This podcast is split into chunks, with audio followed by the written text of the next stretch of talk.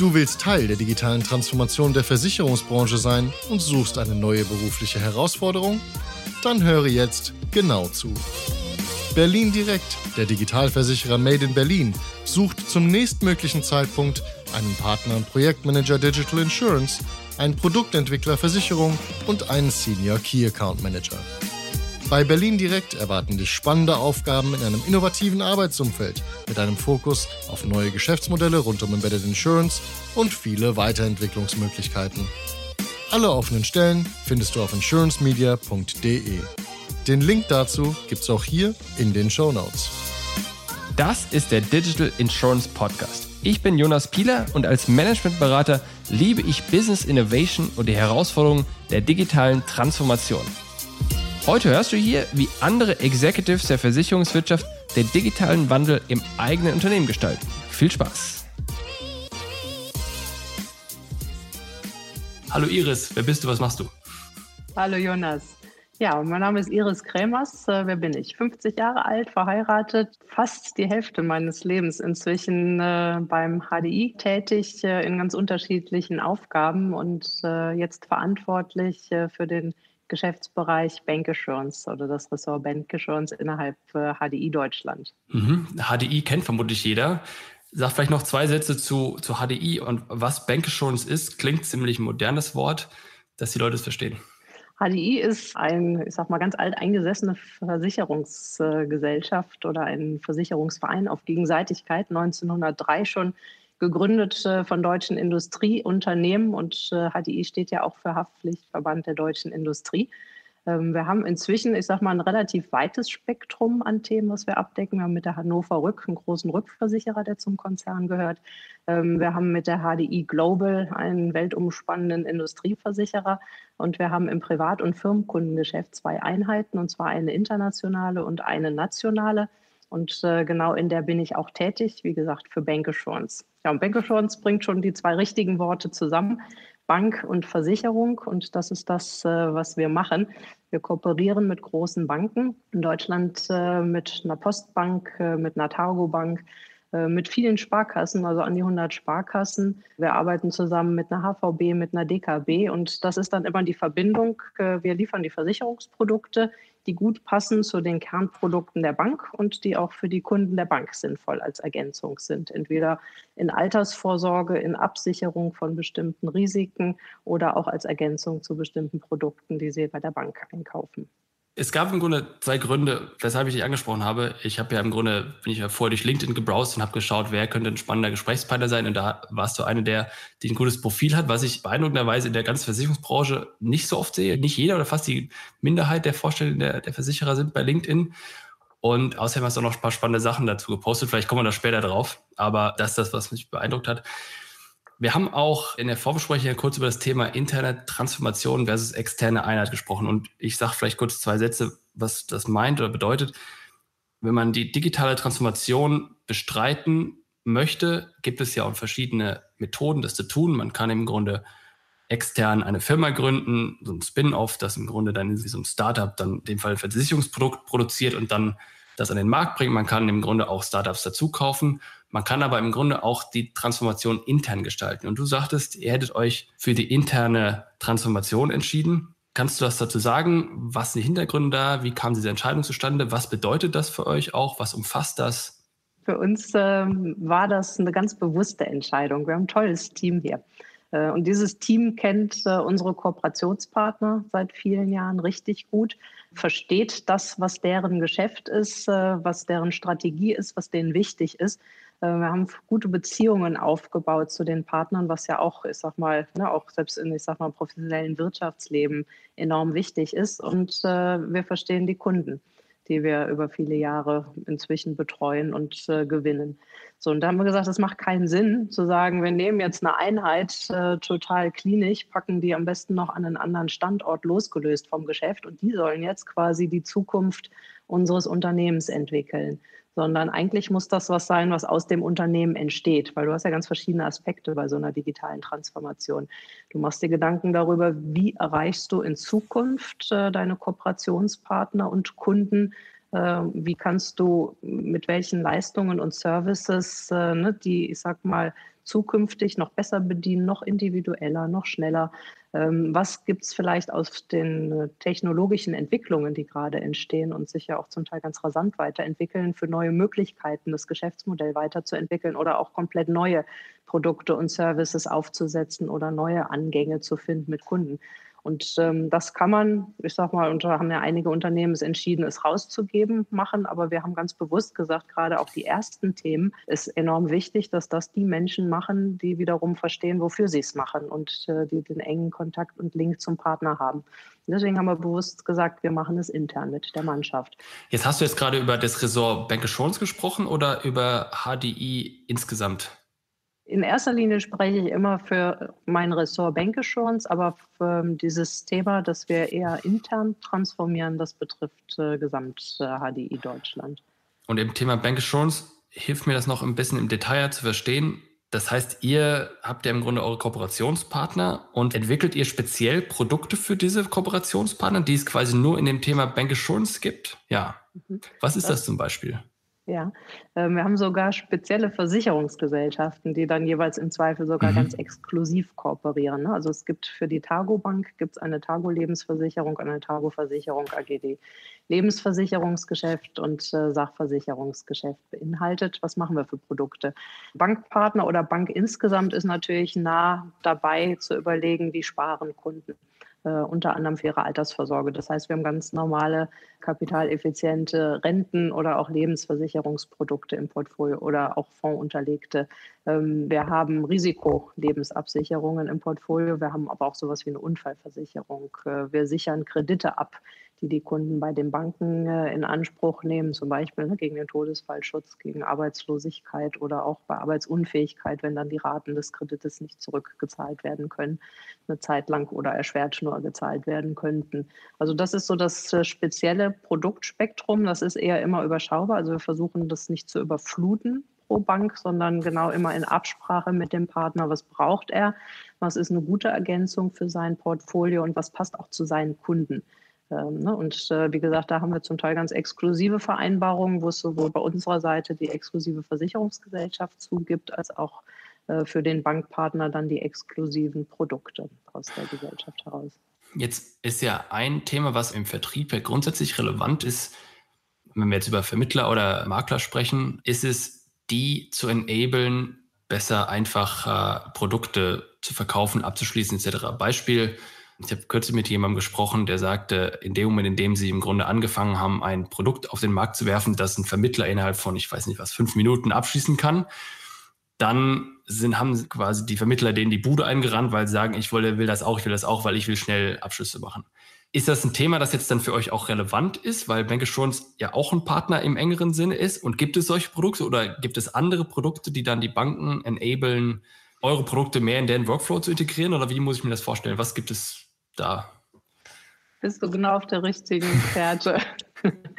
Weil, ne, wie, wie, schon gesagt, das Versicherungsspektrum ist ein Themenbereich, den so ein Bankberater hat. Und das ist nicht der einzige. Ne? Von daher ist natürlich, steht bei uns immer so als Überschrift drüber, wir machen es unseren Bankpartnern so einfach, wie wir es ihnen machen können. Ja weil es eh komplex genug. Ne? Und wenn du siehst, was heute unter IDD an äh, Bedingungen und äh, auch, ich sag mal, regulatorischen Voraussetzungen erfüllt sein muss, dass du äh, qualitätssicher und gut äh, beraten und auch dann verkaufen darfst, äh, ist schon eine Menge. Also von daher ist es so. Also wir integrieren unsere Produkte in deren Beratungs- und Verkaufssysteme. Ähm, wir sehen zu, dass die nicht doppelte Eingaben als Beispiel machen müssen, sondern dass bestimmte Daten dann schon aus dem System hinterlegt werden.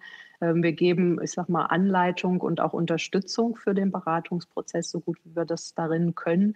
Und wir versuchen natürlich auch in der Qualifikation, die wir vorher und auch fortwährend leisten ne, für die Versicherungsberatung, ähm, sie so gut zu schulen und zu trainieren, dass sie das auch sicher und auf einem guten qualitativen Niveau machen können. Also Anspruch an Beratungsqualität ist da und ist auch sehr hoch.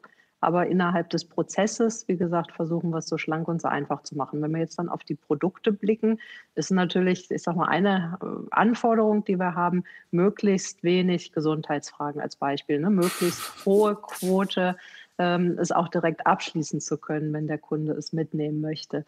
Äh, ne, das hilft dem Bankberater anstelle, dass er sagt, er muss jetzt Follow-up-Prozesse aufsetzen oder ne, nochmal weitere Gespräche führen. Natürlich. Also das sind dann auch Dinge, die wir im Gemeinsamen versuchen umzusetzen.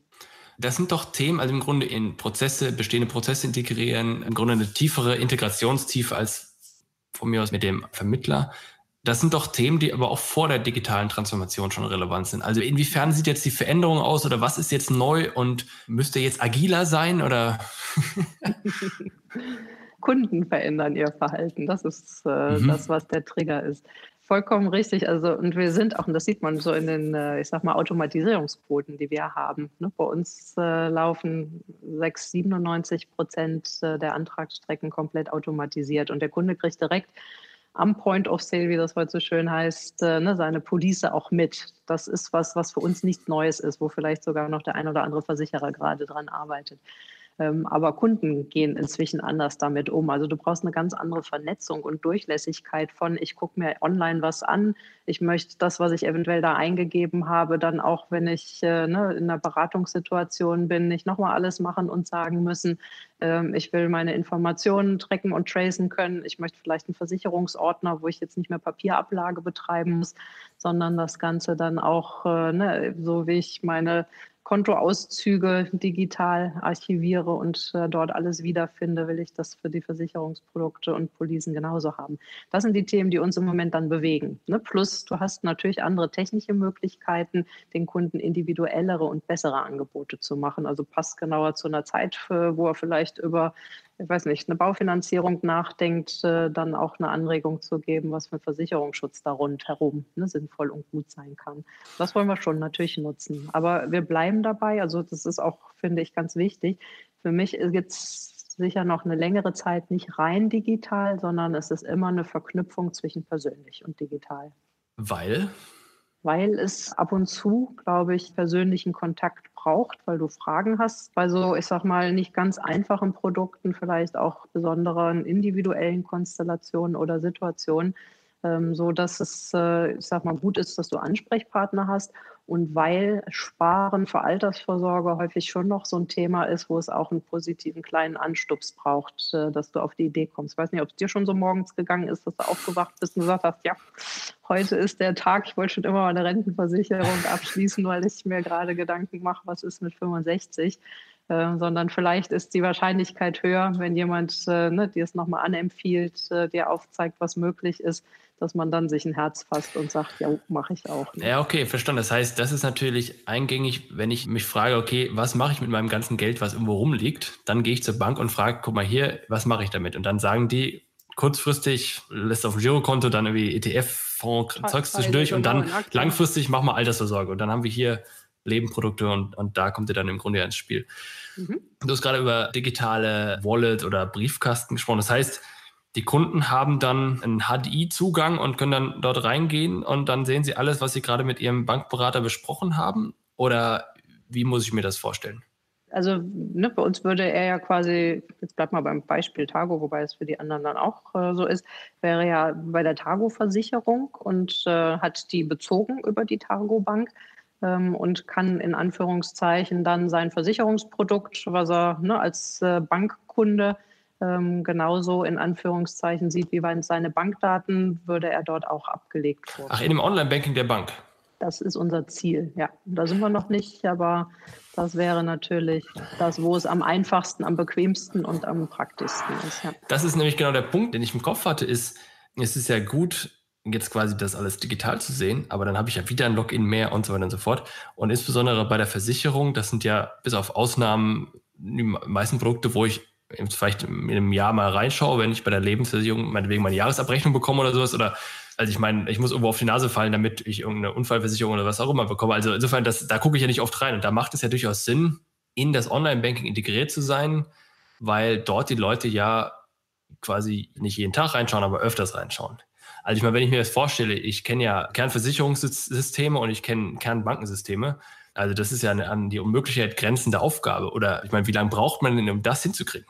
Ja, man braucht schon ein Stück, weil zugegebenermaßen sind im Moment verdammt viele Themen da, die umgesetzt ja. werden müssen. Ne? Ja, und das auch noch, also die ganzen regulatorischen Sachen auch noch, ja. Genau, von Regulatorik angefangen über ne, eigene Programme und Dinge. Aber es ist keine Unmöglichkeit. Und du sagst es ja genau richtig, so ein Versicherungsprodukt guckst du, ich weiß gar nicht mehr, ob, wenn es gut läuft, guckst du ja nicht mal einmal im Jahr. Kriegst du zwar noch äh, eine Standmitteilung, die du vielleicht, ich sag mal, ordnungshalber dann auch brav ablegst. Äh, aber das war es ja, wenn eigentlich nichts ist. So, ne, da ist kein Traffic. Da weißt du wahrscheinlich irgendwann deine Zugangsdaten nicht mehr und ja, da bewegst genau da bewegst du dich auch nicht groß. Also von daher wäre unser Ansatz sehr klar zu gucken, äh, ne, kommen wir dahin, wo, ich sag mal, im wöchentlichen Takt, im täglichen Takt äh, richtig was los ist, ne, wo du zu Hause bist. Und da findest du das dann halt auch noch. Ne? Das äh, bleibt schon weiterhin erstmal Ziel.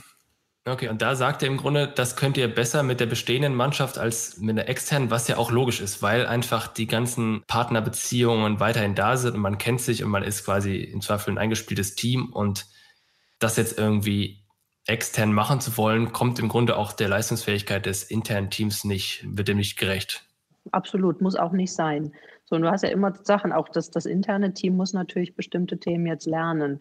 Ne, manchmal technologisch äh, mit einer anderen Programmiersprache zu arbeiten oder wie baust du eine Customer Journey, ist vielleicht dann in, in dieser etwas neueren Welt, gerade wenn auch die Kunden sich selber irgendwann da durchfinden sollen, weil bis jetzt haben wir ja eher platziert dafür, dass der Bankberater sich gut zurechtfindet und es zu ihm passt äh, ne, und für ihn, ich sag mal, handgerecht und, und hm. äh, gut usable ist. Äh, so, ne? Von daher sind schon, ich sag mal, neue Anforderungen, die auf uns zukommen. Aber da haben wir gesagt, das, das trauen wir uns zu, dass wir da mit den Interessierten äh, und im Zweifel auch dem einen oder anderen neuen Kolleginnen und Kollegen die Themen uns erarbeiten ne? und das angehen.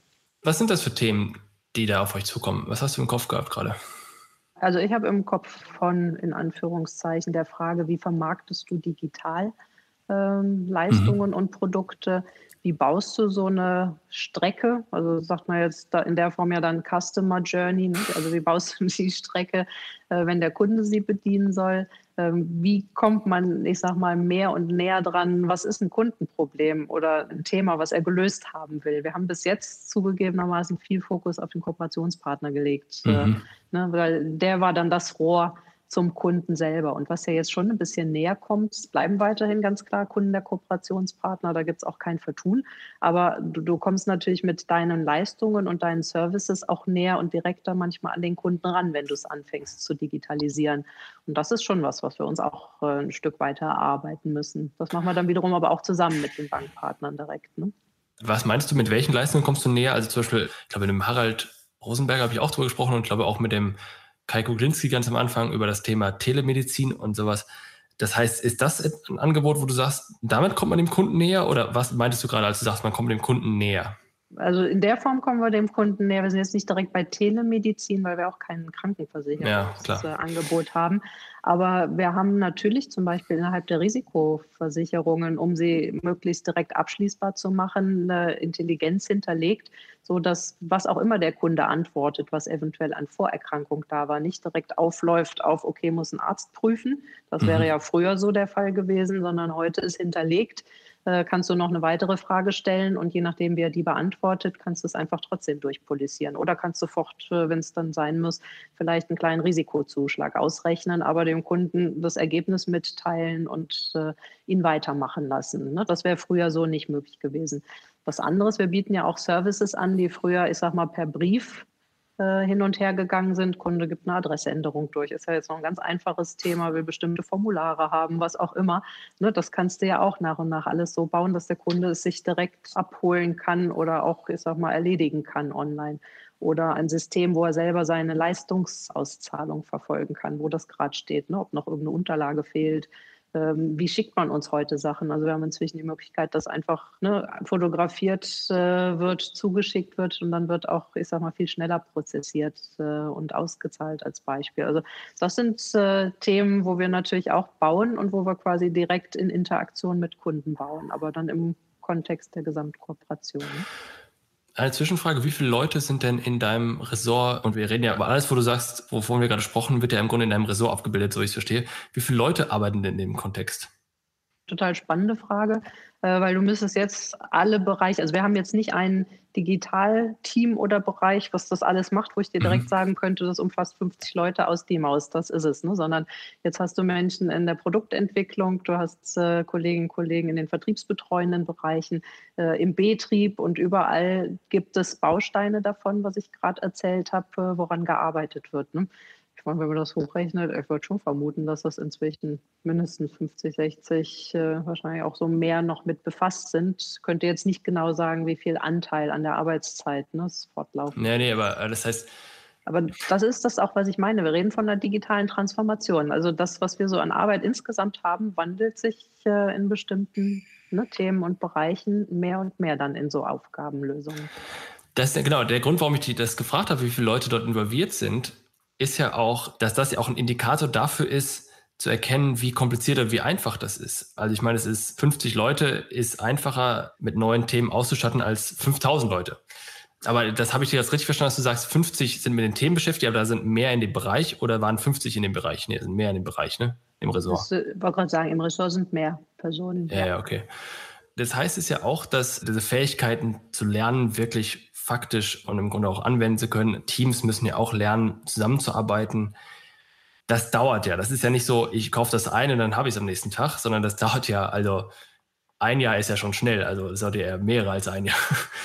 Das heißt, zwangsläufig macht ihr das ja schon, aber im Grunde, während ihr das aufbaut, diese Neudeutsch Capabilities, braucht ihr ja idealerweise auch schon die Ergebnisse. Das heißt, wie macht ihr das? Sagt ihr, okay, alles, wenn das fünf Jahre dauert, okay, dann dauert es fünf Jahre.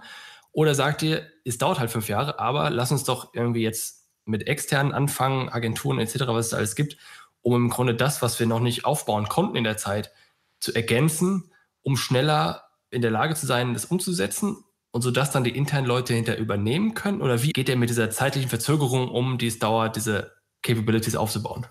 Das ist die Strubbeligkeit, die so ein Unternehmen in so einer Transformationsphase hat. Und da sind wir natürlich auch ganz genau. Du fängst äh, mit bestimmten Themen an. Ne? Wir haben zum Beispiel so ein erstes crossfunktionales Team äh, schon vor deutlich über einem Jahr zusammengepackt, zu sagen, alle Kollegen, die, von, die zu dem Themenkomplex was beitragen können, aus der IT, aus dem Produktentwicklungsbereich, aus dem Betrieb, äh, aus dem Rechtsbereich, aus was auch immer, packen wir zusammen, die kriegen den Auftrag und die legen los. So, die haben dann sich natürlich gleich, äh, wie man das parallel mitmacht, überlegt, wir arbeiten, wo wir können, nach Scrum. Äh, wir ne, überlegen in der Art, wie wir uns abstimmen, äh, wie wir die Themen angehen, dass wir uns anders aufstellen von den Teams äh, und haben sich dann in Squads eingeteilt mit einem Tribe Leader und so weiter. Also alles die Begriffe ne, von, ich sag mal, Kanban, Organisation, Agile, Agile genau, käme so jetzt alles als Schlagwort. Kann man nutzen, kann man auch lassen. Aber was man merkt und was ja eigentlich dahinter steckt, und ich glaube, das Wichtige ist, dass du es schaffst, die Verantwortung für das, was da entwickelt werden soll, in dieses Team zu packen, dass äh, du mhm. mehr Entscheidungsraum dem Team gibst, innerhalb dessen die sich dann bewegen können und dass vor allem ganz klar denen die Entscheidung überlässt, wie sie es machen, äh, ne, wie sie glauben, dass sie am schnellsten, am besten, am sichersten zum Ergebnis kommen. So, jetzt, wenn du so ein Teilteam machst, und das ist vom Grundsatz her sinnvoll, weil du so natürlich schneller anfangen kannst, klecht dieses Team natürlich immer mal wieder auch in der restlichen Organisation, weil die natürlich nicht für sich komplett losgelöst sind, sondern äh, Schnittstellen haben oder auf Prozesse mitzugreifen müssen, die andere halt in ihrer ganz normalen, ich sag mal, Entscheidungsstruktur und Linie machen. Und die wollen jetzt äh, ne, in ihrer lockeren Flockigkeit und Geschwindigkeit und Agilität äh, die Sachen anders daran vorbeiziehen. Das ist ein spannender Prozess. Das äh, funktioniert nicht immer alles, kann ich auch gleich sagen, äh, aber man lernt daran. Und wenn man Menschen hat, die, sag mal, sich nicht gleich abschrecken lassen und die vom Grundsatz Lust darauf haben, plus wenn man auf der anderen Seite ein bisschen Begleitung gibt, dass sie nicht gleich überall vor die Wand laufen, äh, kann das funktionieren. Und so gehen wir vor. Was uns auszeichnet, wir haben schon immer so ein gesundes Maß an Pragmatismus gehabt. Also wir wären eher dabei, nicht lange theoretisch äh, zu planen und zu überlegen, sondern einfach mal reinzuspringen. Und dabei lassen wir uns natürlich auch gern helfen. Also, dass wir selber die Transformation für uns machen wollen, möglichst mit der eigenen Mannschaft, heißt nicht, dass wir uns nicht auch hier und da mhm. punktuell extern verstärken oder jemanden mit an Bord holen, ne, der schon, ich sag mal, fachlich, inhaltlich weiter ist. Das macht man natürlich schon. Wie ist es? Ähm, ich habe mit dem Jörg Agatz gesprochen, CIO bei der Basler in Bad Homburg, war das auch, glaube ich, zweite Ausgabe. Und er hat einen Satz gesagt, den ich seitdem nicht vergessen habe. Auf ihn als Chief Innovation Officer hat keiner gewartet. Und das ist ja im Grunde, das, das sagt es ja auch über die digitale Transformation. Das heißt, da wartet ja auch keiner drauf. Genauso wie keiner morgens aufsteht und sagt, ah Mist, ich wollte unbedingt mal Altersvorsorge machen. Wacht ja auch keiner morgens auf und dachte, boah, jetzt so eine digitale Transformation, das wäre was. Das heißt, wie kommt das an in der Organisation? Wie geht ihr damit um, dass die Organisation etwas machen muss, was ja auch immer schwierig ist? Also du sagst ja auch gerade, dieser Clash und diese Änderungen und so, das ist ja, das kostet ja auch Energie persönlich. Wie geht ihr damit um und wie sorgt ihr dafür, dass das funktioniert? Es gibt immer wieder total gute Beispiele in solchen Transformationsprozessen, wo sich zum Teil kleinere Teams, wie auch immer gesetzte Teams, ne, selber was nehmen, entwickeln und was Positives draus machen und dann auch total stolz sind, äh, das weiterzugeben und darüber zu berichten im Unternehmen. Ähm, und das sind einmal Sachen, die dich selber immer wieder in Anführungszeichen motivieren und hochhalten. Und das sind natürlich auch super Beispiele für andere Kollegen im Haus, äh, ne, das gefühlt nicht wehtut, äh, dass es auch verdammt viel Spaß machen kann und dass im Zweifel auch die Ergebnisse deutlich besser oder schneller zu erreichen sind äh, als in der althergebrachten Methode. Und von daher, das gibt es bei uns auch. Also es gibt sicher Frusterlebnisse, aber es gibt genauso auf der anderen Seite total positive Erlebnisse. Und ähm, das trägt dann schon wenn du jetzt einen Plan hast, das ist das, was wir gemacht haben. Wir haben uns, ich sag mal, ein Zielbild gegeben, nämlich, dass wir da einer der führenden digitalen Bankenversicherer werden wollen. Wir haben das, soweit wir es damals überblicken konnten, schon angefangen, ein Stück auszukleiden. Was heißt das? Das ist aber nicht natürlich bis ins letzten, letzten Baustein schon fertig beschrieben, ne? weil es entwickelt sich halt auch gerade rasant weiter. Äh, und in dem versuchen wir uns jetzt mehr und mehr zu bewegen. Und da sind hochspannende Sachen bei. Und auf der anderen Seite gibt es natürlich noch genau viel an Themen, wie bisher auch gearbeitet werden muss, vielleicht auch im Moment noch, ne, weil es gar keine neuen Prozesse dazu gibt. Das Thema hatten wir auch. Es ist, was auch, was ich auch mal als Gefahr sehe, ist, wenn jemand um die Ecke kommt und sagt, ich mache jetzt einen neuen Prozess und der Prozess aber die bestehenden Prozesse quasi fast schon behindert, sodass dann die Leute, die im Grunde ihren Job machen müssen, weil es einfach weitergehen muss, da eine Schwierigkeit kriegen. Da bin ich total bei dir. Das ist eine Gefahr, die ich oft sehe. Und das hat auch der Jörg gesagt, dass er das immer versucht, quasi, dass die Prozesse am Ende des Tages, auch diese ganzen neuen Innovationen müssen am Ende auch im Alltag der Leute on the ground sozusagen ankommen. Mhm. Finde ich relevant. Ich habe zwei Posts von dir gesehen bei LinkedIn zum Thema Corona. Ich glaube, du hast sie mal Teil 1 und Teil 2 genannt und du hast, ich glaube, sie beide auch angefangen mit, es gibt Dinge, die mit Corona einhergehen, von denen ich mir wünsche, dass sie bleiben. Da hast du einmal äh, gesagt, quasi im Grunde das Thema Vertrauen und Homeoffice. Und du hast einmal gesagt, dass, es, dass wir uns mehr darauf besinnen, was für ein Geschenk es ist, unsere Zeit mit Menschen verbringen zu dürfen, die wir gerne haben. Schöne Sätze. Das heißt, inwiefern hat jetzt Corona, und wir sind jetzt zur Zeit der Aufnahme ja gerade nicht im Abklingen, aber oder auch nicht vor der zweiten Welle, aber die erste Welle haben wir mal irgendwie halbwegs überstanden. Also mal gucken, wie es weitergeht, werden wir dann sehen. Also das heißt, hat Corona jetzt auch diese Kultur verändert oder auch quasi vor diesem, das ist ja auch, sind ja auch sehr digitale Themen, die du angesprochen hast. Hat das also einen Einfluss darauf oder wie hat sich es verändert und wie ist es jetzt und wie reagieren die Leute darauf? Ich glaube, Corona hat uns allen, also mir zumindest nochmal und äh, auch meinen Kollegen hier gezeigt, wie schnell Veränderung kommen kann, wenn du, ich sag mal, externe Einflüsse hast, äh, die Veränderung mit sich bringen. Also man muss sich dann wieder einen anderen Weg suchen. Ne? Man kann nicht mehr rausgehen, du kannst nicht in der Bank äh, einen Termin wahrnehmen, weil die Bank einfach die Filiale eine Zeit lang geschlossen hat. Äh, und dann findet sich das trotzdem wieder seinen Weg. Das ist eins, was wir mitgenommen haben.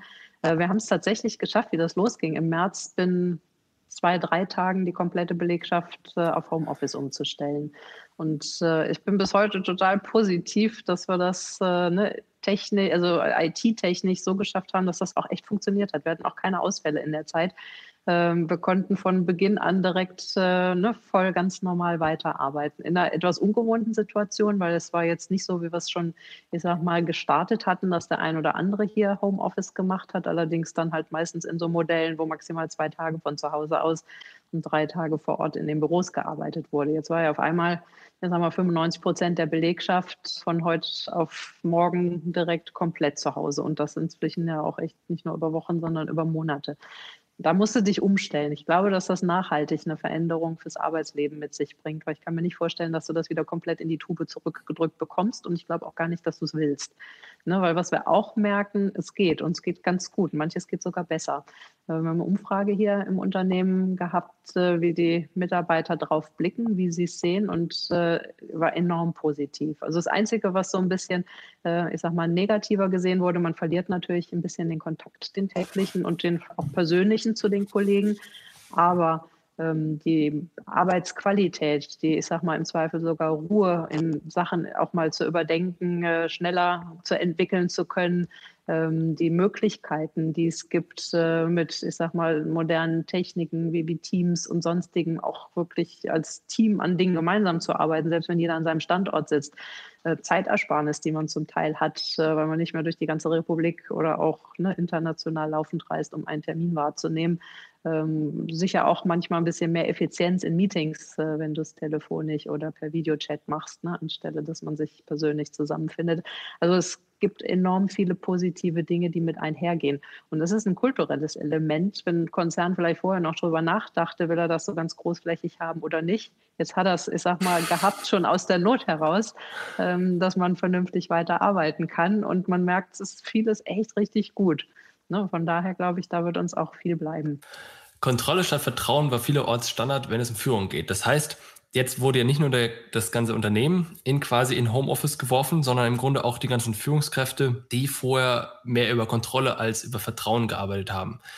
Hast du den Eindruck oder erlebst du, dass jetzt die, die jetzt quasi gezwungen wurden zu vertrauen, jetzt gelernt haben, was es heißt zu vertrauen? Ganz philosophisch. ähm, Zumindest ist äh, die einzige Kontrolle, die du vorher hattest, war ja die, ich sag mal, körperliche Anwesenheit mhm. äh, von jemandem. Ähm, und sonst blieb sowieso, dass du vernünftig in der Kommunikation mit deinen Mitarbeitern warst, was du von ihnen erwartest, was die Aufgabe ist, was vielleicht auch eine abgesprochene Zeitfrist ist, bis Sachen umgesetzt worden sind. Und ich glaube, das musst du jetzt als Führungskraft äh, viel besser, viel genauer ne, und viel, ich sag mal, konsequenter machen, um dann remote äh, auch die Ergebnisse zugeliefert zu bekommen. Ich, ich würde vermuten, das tut vielen Arbeitsbeziehungen enorm gut. So. Ja, also im zweiten Schritt, im ersten Schritt kriegen wahrscheinlich viele zieht sich der, der, ich weiß nicht, der, nicht der Rachen zusammen oder so, aber im zweiten Schritt, wenn sie dann merken, das funktioniert, dann tut es ihnen gut, richtig? Ja, äh, Aber äh, natürlich muss das auch bei den Führungskräften die eine oder andere sich ein bisschen umstellen in der Arbeitsweise. Ne, weil, wie gesagt, äh, du hast jetzt nur noch anderes Instrumentarium, aber aus meiner Sicht ein besseres, weil eigentlich kommt es ja immer aufs Arbeitsergebnis an.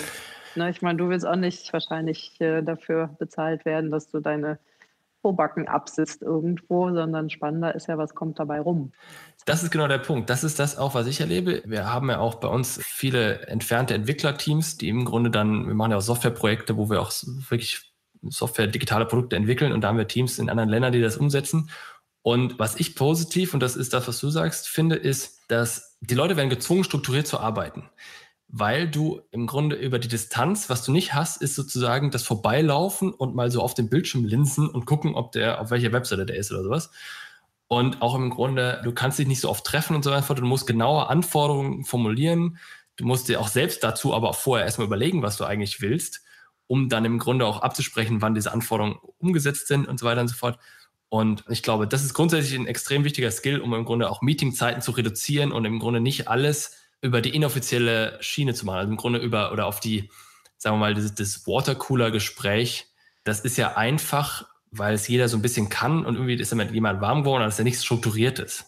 Und jetzt muss man strukturiert werden. Also das ist das, was, und das sagst du ja im auch, das ist das, was ich glaube, was ein total relevanter ähm, Aspekt davon ist. Aber das heißt, oder sorry, wolltest du noch was sagen? Nee. Ich, ich würde gerne einen Aspekt ja, bitte. zuerst weil was auch passiert, selbst auf die Distanz, du kriegst nochmal eine ganz andere Solidarität unter den Kollegen untereinander. Mhm. Wir hatten jetzt hier tatsächlich den Vorschlag, weil es gibt ja ganz unterschiedliche persönliche Situationen jetzt, wenn du zu Hause arbeitest. Ne? Es kann sein, dass du, ich sag mal, mit deinem Partner, deiner Partnerin dir eine Wohnung äh, teilst, die groß genug ist und jeder hat sein wunderbares äh, Büro oder seinen Abschnitt, wo er es machen kann. Es gibt aber natürlich auch Situationen, wo du vielleicht zwei, drei kleine Kinder zu Hause hast, die prima finden, dass die Eltern jetzt da sind und sich irgendwie organisieren musst. Kenn ich. Wir hatten tatsächlich den Vorschlag aus dem Kollegenkreis hier, dass man äh, Überstunden spenden kann. Und ich weiß, also kann, kann dir nicht ganz genau die Stundenzahl sagen im Moment, die zusammengekommen ist. Es ist aber enorm. Das heißt, diejenigen, die viele Überstunden hatten, die gesagt haben, ist fein für mich, äh, die stelle ich zur Verfügung. Und Eltern, die es nicht anders immer mal wieder organisiert bekommen, können quasi diese Stunden dann in Anführungszeichen anfragen und kriegen sie übertragen, sodass sie sich auch um ihre Kinderbetreuung vernünftig kümmern können. Und das sind so Sachen, die ein Unternehmen auch nochmal echt gut anders zusammenschweißen, dann auch in so einer Zeit. Ne? Na, kleine ja, total. Mittel eigentlich, aber super. Ja, aber das ist, das ist total wichtig, weil ich glaube, derjenige, der jetzt in der Situation im Grunde die Hilfe bekommen hat, weil jemand anders die Stunden gespendet hat, in Anführungsstrichen, diese Person wird sich ja dann in der nächsten Situation auch irgendwie revanchieren. Und ich glaube, wenn du so ein konstruktives Ich helfe dir und du hilfst mir Themen hast, ohne dass man darauf setzt, dass du mir jetzt helfen musst, nachdem ich dir geholfen habe, so wenn es sozusagen dieses Vertrauen ist, dann ist es auch eine Aufwärtsspirale, wo im Grunde die Leute auch anfangen, dann im Grunde immer sich gegenseitig zu geben. Ich glaube, die, da sind viele Unternehmen drin, wo das quasi so einzelne Krüppchen sind und dann ist jeder für sich und dann arbeitet auch keiner zusammen, weil jeder seinen eigenen Vorteil optimieren will. Aber in solchen Situationen wird es, glaube ich, deutlich und es entwickelt sich so eine Aufwärtsspirale, wo Leute wirklich konstruktiv zusammenarbeiten. Und das halte ich für, also ich meine, ich, essentiell ist schon fast zu schwach das Wort. Also es ist, ohne das geht es eigentlich gar nicht. Es ist ein Wunder, dass Unternehmen ohne das funktionieren. Mhm. Das heißt, ein anderer Post oder was? Also ich habe ja gerade so ein bisschen über deine LinkedIn-Post gesprochen. Das andere war das Thema, ich wünsche mir, dass wir uns mehr darauf besinnen, was für ein Geschenk es ist, unsere Zeit mit Menschen verbringen zu dürfen, die wir gern haben. War das auch auf die Arbeit bezogen? Oder was war die Motivation hinter diesen zwei Beiträgen? Bist du eines Morgens aufgewacht und dachtest, ich wollte unbedingt mal einen LinkedIn-Post schreiben? Äh, ich schreibe ja ab und zu einen LinkedIn. Ja, ja, deswegen war ein Scherz. Von, von daher äh, überlegt man sich schon, was passt, äh, mit was für Aussagen ne, möchte ich äh, rausgehen. Und äh, das sind schon Sachen, die mich bewegen im Moment.